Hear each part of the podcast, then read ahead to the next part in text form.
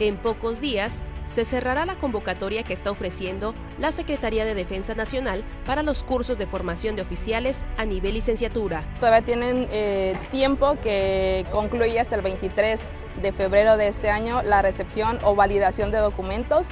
Gozar de buena salud, no tener antecedentes penales, cumplir la mayoría de edad y ser mexicano por nacimiento son los principales requisitos para ingresar a cualquiera de los 11 planteles militares.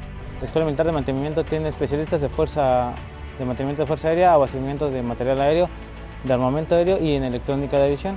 Eh, también está la de, de fuerza aérea, controladores de vuelo y meteorología, así como la Escuela de Aviación. Se están ofertando licenciaturas a nivel administración, enfermería, medicina, odontología, oficiales de sanidad eh, e ingeniería en sus diferentes ramas.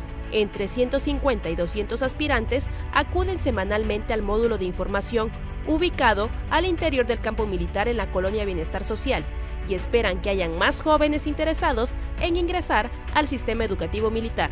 Que se animen, que México necesita de gente comprometida, que tenga ocasión de servir a México y pues los que están ya en el proceso, que no se desanimen, que sigan adelante y éxito para todos.